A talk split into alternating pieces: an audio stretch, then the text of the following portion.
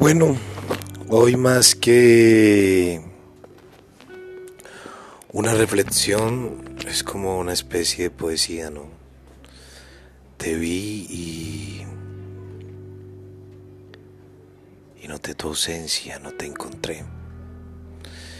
Pero tampoco me atreví a preguntar dónde estabas. No sé si por miedo, por pena o simplemente porque lo tomé como algo irrelevante. Dentro de mí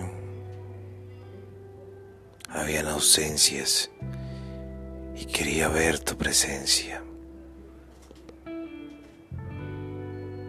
Pero mi ego no me dejaba más ver lo que me estaba perdiendo. Y por eso renuncié a ti.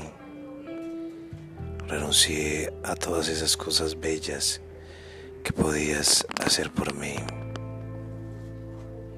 Pero a la misma vez me sentí inseguro. Eras tan bella, tan brillante, tan poderosa, que no me atrevía ni siquiera a cruzar la calle para decirte un te hola. Pero hoy te veo, mi mundo se ilumina y me hace sentir que vale la pena volverte a ver.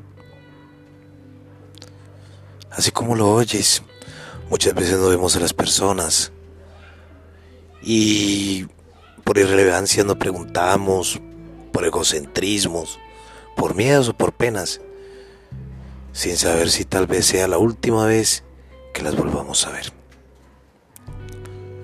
Hoy quise hacer este poema que me surgió de la nada, pero que me lo inspiró una dama. Deseo una feliz noche. No se te olvides, este mi podcast La vida es un viaje. Y yo soy Jefferson. Espero que estén muy bien y que tengan un Feliz fin de semana.